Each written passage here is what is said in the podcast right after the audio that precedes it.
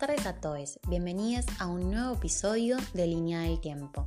El tema de hoy será una breve historia de la radio. Para comenzar con el recorrido, nos remontaremos a la figura del ingeniero electrónico e inventor italiano Guillermo Marconi.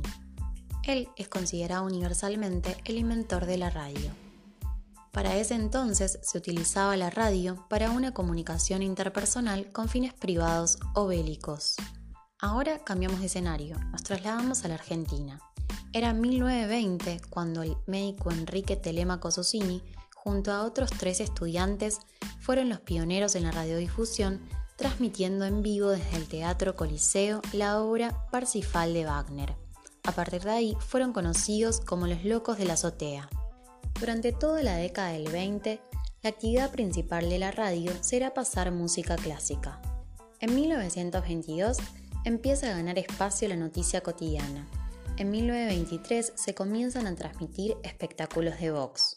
En 1924 tiene lugar la transmisión de partidos de fútbol y en ese mismo año se ponen al aire los primeros avisos publicitarios. En 1929 nace el radioteatro. En 1937 se lleva adelante un proyecto innovador, la Escuela de Aire.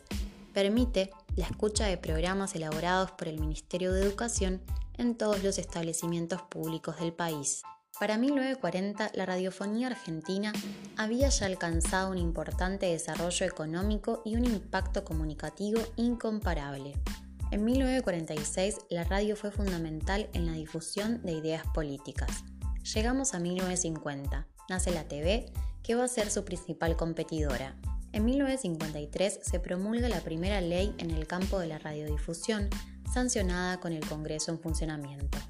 En 1956 llegan a la Argentina las primeras radios portátiles. En 1957, con la nueva reglamentación de radiodifusión, la censura y el cuidado de los contenidos en los programas se convierten en práctica frecuente. 1960, tiempo de cambios. Los elencos estables y las orquestas exclusivas de las emisoras son absorbidas por la TV.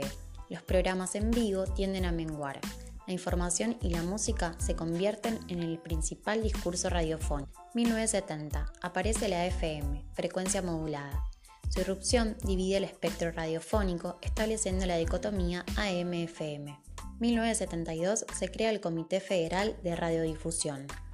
En 1976, la dictadura militar impone su control sobre los medios de comunicación y la censura se instaura también en la radio.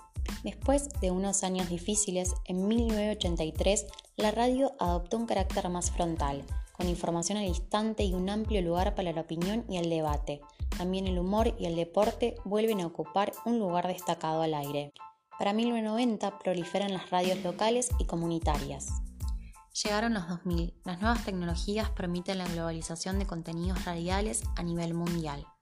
En la actualidad hay infinitas posibilidades veremos qué nos depara el futuro cercano en las producciones y narrativas radiales y sonoras. Los esperamos en el siguiente episodio de Línea del Tiempo la próxima semana. Este fue un podcast realizado por Escurra Jorgelina, número de trabajo 2, comisión 3, fecha de realización 17 de abril de 2020.